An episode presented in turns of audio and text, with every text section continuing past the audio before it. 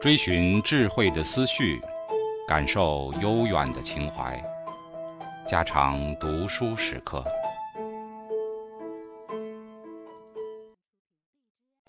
警告：慎入，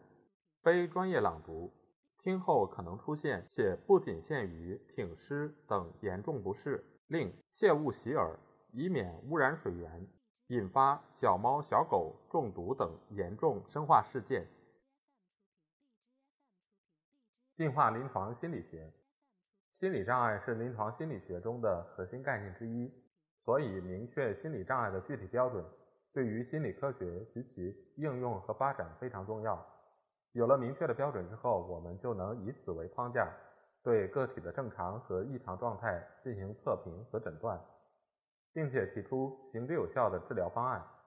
心理学家在描述心理障碍时，常常用到这样的词汇：调试和失调，适应和适应不良，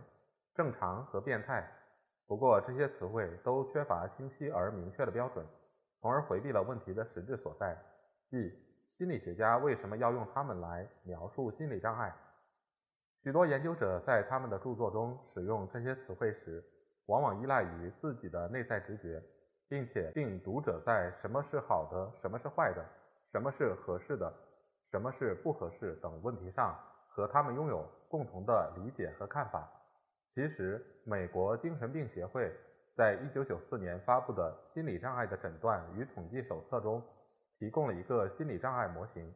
对那些用于描述心理障碍的词汇，包括控制障碍、缺点。顽固和不理智等，给予了明确的限定。手册详细地阐述了心理障碍的具体标准。这些标准通常只是一系列简单的启发式规则，比如说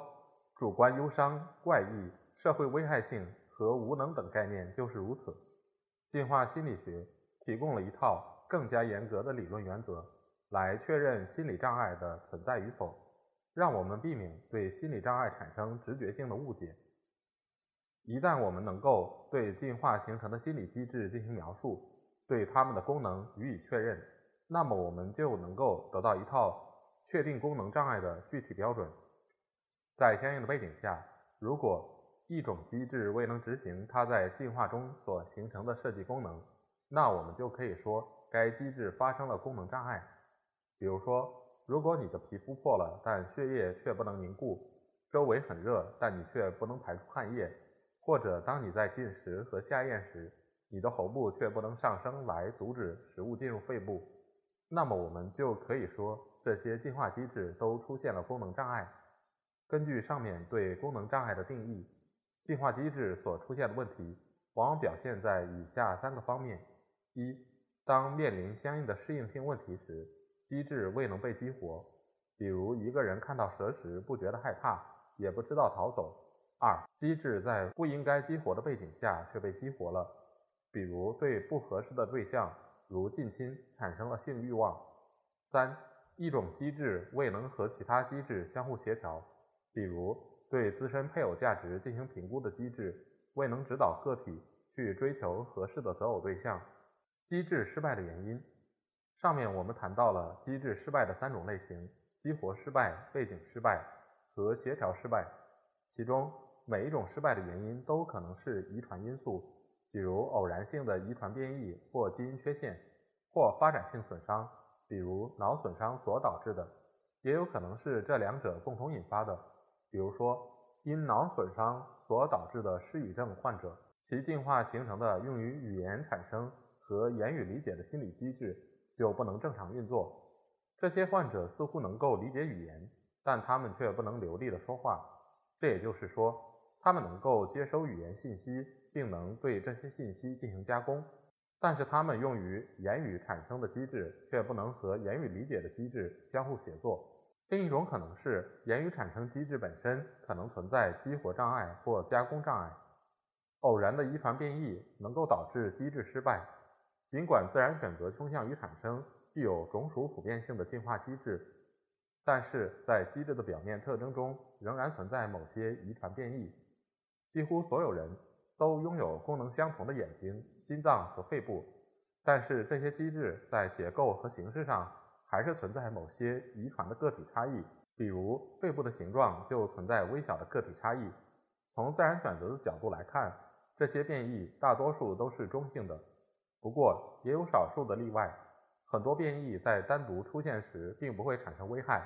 但是当它们结合起来或同时出现时，则会导致机制出现功能障碍。有些研究者推测，某些精神分裂症可能就是由于比较少见的基因配对所造成的。另一种变异来源于突变，尽管突变为自然选择的运作提供了必要的素材，但是孤立的突变很少会增加机制的功能。反而更有可能带来危害，促使个体的机制出现失败。不过，临床心理学家和研究者一般不把机制失败看作是功能障碍，因为机制失败并不像行为异常、心理困扰、缺乏自理能力以及社会危害那么明显。在某些情况下，功能障碍可能让个体的生活更加顺利，比如当原本被设计来产生焦虑和沮丧的进化机制。未能正常运作时就是如此。在另一些情况下，机制失败确实给个体带来了重大的困扰，对社会带来了潜在的危害。所以，研究者和临床心理学家通常认为这些机制失败的案例值得治疗，应该进行进一步的研究。当然，上述分析并不是说心理学家只应该对上面提到的三种功能障碍进行治疗。相反，这种理论框架主要是为了帮助临床心理学家澄清某些长久以来一直存在的困扰：哪些情况才能被看作是功能障碍？他们又应该如何治疗？从进化的视角看那些被错误的当作功能障碍的问题，尽管人类的许多行为和经历看起来似乎都是混乱的、适应不良的，或者给主体带来了困扰，但是它们并不是功能障碍。其中的原因在于，它们并不是因为进化形成的心理机制未能发挥其本来的设计功能所导致的。这些表面上看起来是适应不良的行为，主要是由以下几个原因所引起的：第一是由于远古环境和现代环境之间存在差别。我们现在所处的环境和祖先在进化过程中的大多数环境大相径庭，在某些方面更是有着天壤之别。假如一种机制能够实现其应有的设计功能，但是现在环境发生了改变，该机制的输出结果很可能变得不适应了。远古环境和现代环境之间的差别，可能改变了适应性问题的主要特征，又或者远古时代的适应性问题已经和现代环境没有关联。人类可能已经进化了相应的心理机制，来对自身和周围其他个体的配偶价值进行比较和评估。在远古时代，人类一直过着小规模的群居生活，每个群体的总人数从五十到一百不等，所以在那个时候，个体对自己和他人的配偶价值的评估都相当精确。这样一来，每个人都可以将主要的精力和策略用在吸引和他自己比较相配的对象身上。但是在我们现在所处的环境中，群体变得非常庞大，个人的形象可以通过各种媒体。特别是电视和网络呈现在他人面前，这就为我们提供了一个前所未有的比较标准。比如说，时装模特和女演员通常都非常漂亮。众所周知，非常漂亮的女性只是所有女性中的极少数，但是她们在主流媒体上的曝光率却非常之高。这些情况引发了一种人为的效应。女性在将自己和当地的所有竞争者进行比较时，总是倾向于低估自身的配偶价值。接下来，女性之间的同性竞争不断升级，有的女性还会采用一些非常手段来增加他们的吸引力。在特别极端的例子中，女性可能会患上体型障碍、饮食障碍，比如厌食症和贪食症或抑郁。总之，现代环境和远古环境的差异。可能会引发心理问题，不过从进化的观点来看，这些问题都不能称作为功能障碍，因为进化形成的心理机制仍然在正常的发挥它们的设计功能。第二种原因可能来自于机制的平均功能所伴随的正常错误。我们现在所有的机制之所以能够得以进化，不是因为它们在所有的情况下都能发挥作用，而是因为它们在远古的环境中。给我们祖先所带来的平均收益超过了平均代价。正因为自然选择是根据进化机制的平均效应来决定它们的去留，所以每一种正常运作的机制都有可能产生某些错误。但是这些错误并不意味着功能障碍。比如树后面本来没有任何危险的动物，但是你却觉察为有。对方明明对你没有任何性的愿望，你却认为对方有。在这两种情况下，你确实犯了错误，但是它们并不是功能障碍。因为平均而言，你觉察这些现象的阈限值比其他的阈限值为你带来的内涵适应性更高，所以正常的错误和真正的功能障碍是不同的。只要我们明确了各种适应性问题的具体内容，以及解决这些适应性问题所带来的收益和代价，我们就可以对正常的错误和真正的功能障碍进行区分。比如，远古男性在推测女性对他们的性愿望时，通常会出现以下两种结果：错误的积极推测，女性对他们没有兴趣，但他们认为有；和错误的消极推测，女性对他们有兴趣，但他们认为没有。但是后者给男性带来的损失却远远大于前者，所以自然选择在男性身上塑造的推测机制所采用的实际预限值，比最准确的理论预限值要低得多。总之，有些现象初看起来似乎是功能障碍，但它们很可能只是进化机制的正常功能而已。进化形成的心理机制之所以会出现错误，其原因在于它们只能在平均意义上解决适应性问题，而不是在所有的情况下都能成功。第三，常常被错误地看作功能障碍的问题，其实是心理机制的正常功能运作所带来的主观困扰。在我们进化形成的心理机制中，有许多机制所产生的结果都会给主体带来困扰。比如，在美国的年轻人当中，大约百分之十的人曾经有过抑郁体验。鉴于抑郁是如此普遍，而且它和悲伤有密切的关联，所以有些研究者认为，抑郁情绪大都是因为丧失了某些事物，比如钱财、配偶和生育等而产生的。不过话说回来，尽管抑郁情绪毫无疑问会让主体感到灰心和失落，但是它也拥有一定的适应性功能。首先，抑郁有助于我们离开那些希望渺茫的事业，转而考虑其他的发展方向。其次，抑郁可以削减我们的盲目乐观，让我们更加客观地重估自己的目标。焦虑也是如此。当我们面临危险时，我们的功能机制马上开始正常运作，从而产生了焦虑情绪。焦虑也会给主体带来困扰，但它同时也改变了我们的想法、行为和生理状态，让我们全力应对眼前的问题。焦虑情绪让我们保持警觉，注意周围潜在的物理伤害和社会危害。不过，尽管这种情绪非常有用，但它所产生的压力反应却要让主体付出一定的代价，过度消耗卡路里，造成组织损伤等。所以，焦虑情绪之所以如此频繁的出现，一定有它的原因所在。从进化的视角来看，这个答案非常明确。在一百次潜在的危险情况中，一次死亡比九十九次的虚报警告所带来的损失要严重的多。惊恐发作可能是焦虑系统的一个功能成分，它能保护主体免受外来的侵袭。引发惊恐反应的线索常有：身处开阔空旷的空间，独自一人，而且离家很远。或者身处曾经感到极度恐怖的地方，这些线索能够激发焦虑的进化功能，保护主体免受潜在的攻击。所以，惊恐是对特殊的危险情况产生的防御反应。对惊恐进行不恰当的调节，可能会导致惊恐障碍。总之，进化心理学有助于我们理解我们为什么会产生消极的情绪反应。主观困扰也许并不总是临床障碍，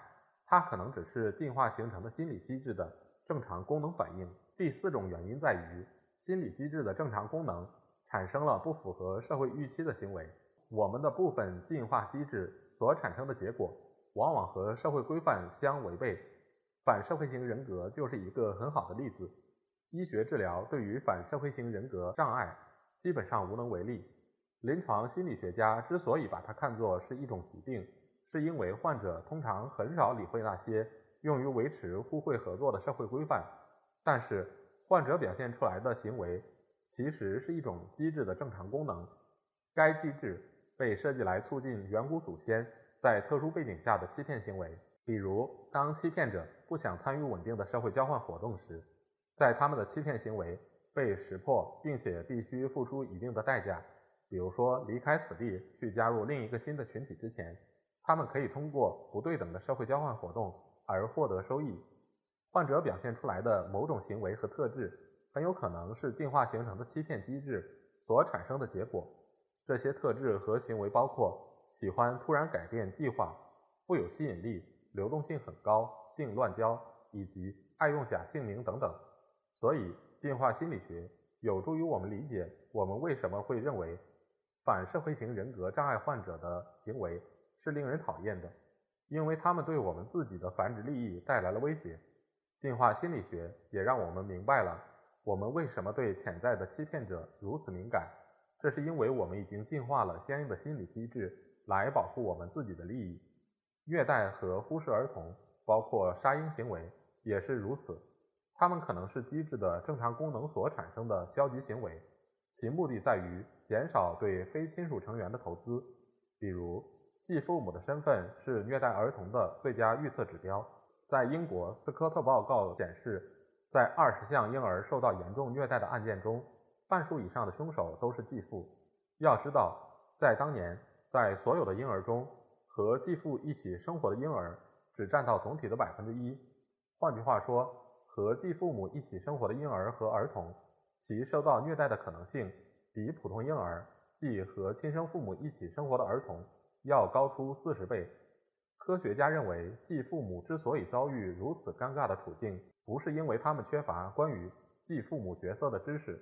而是由于他们和继子女之间确实存在利益冲突。不幸的是，这些利益冲突激发了继父母虐待和忽视儿童的行为。进化临床心理学的应用十分广泛，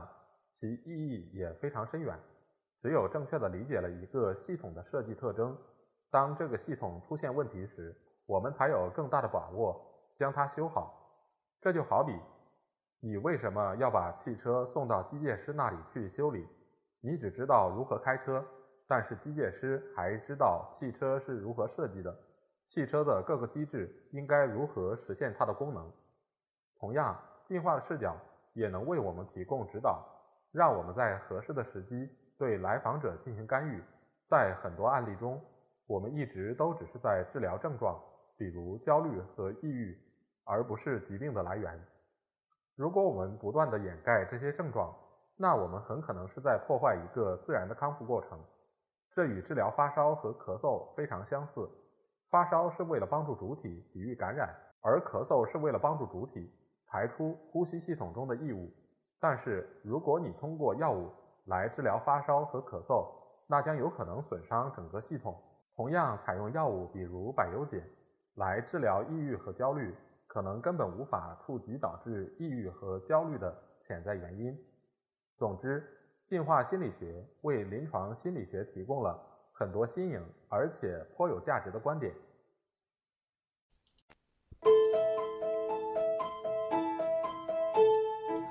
家常读书制作，感谢您的收听。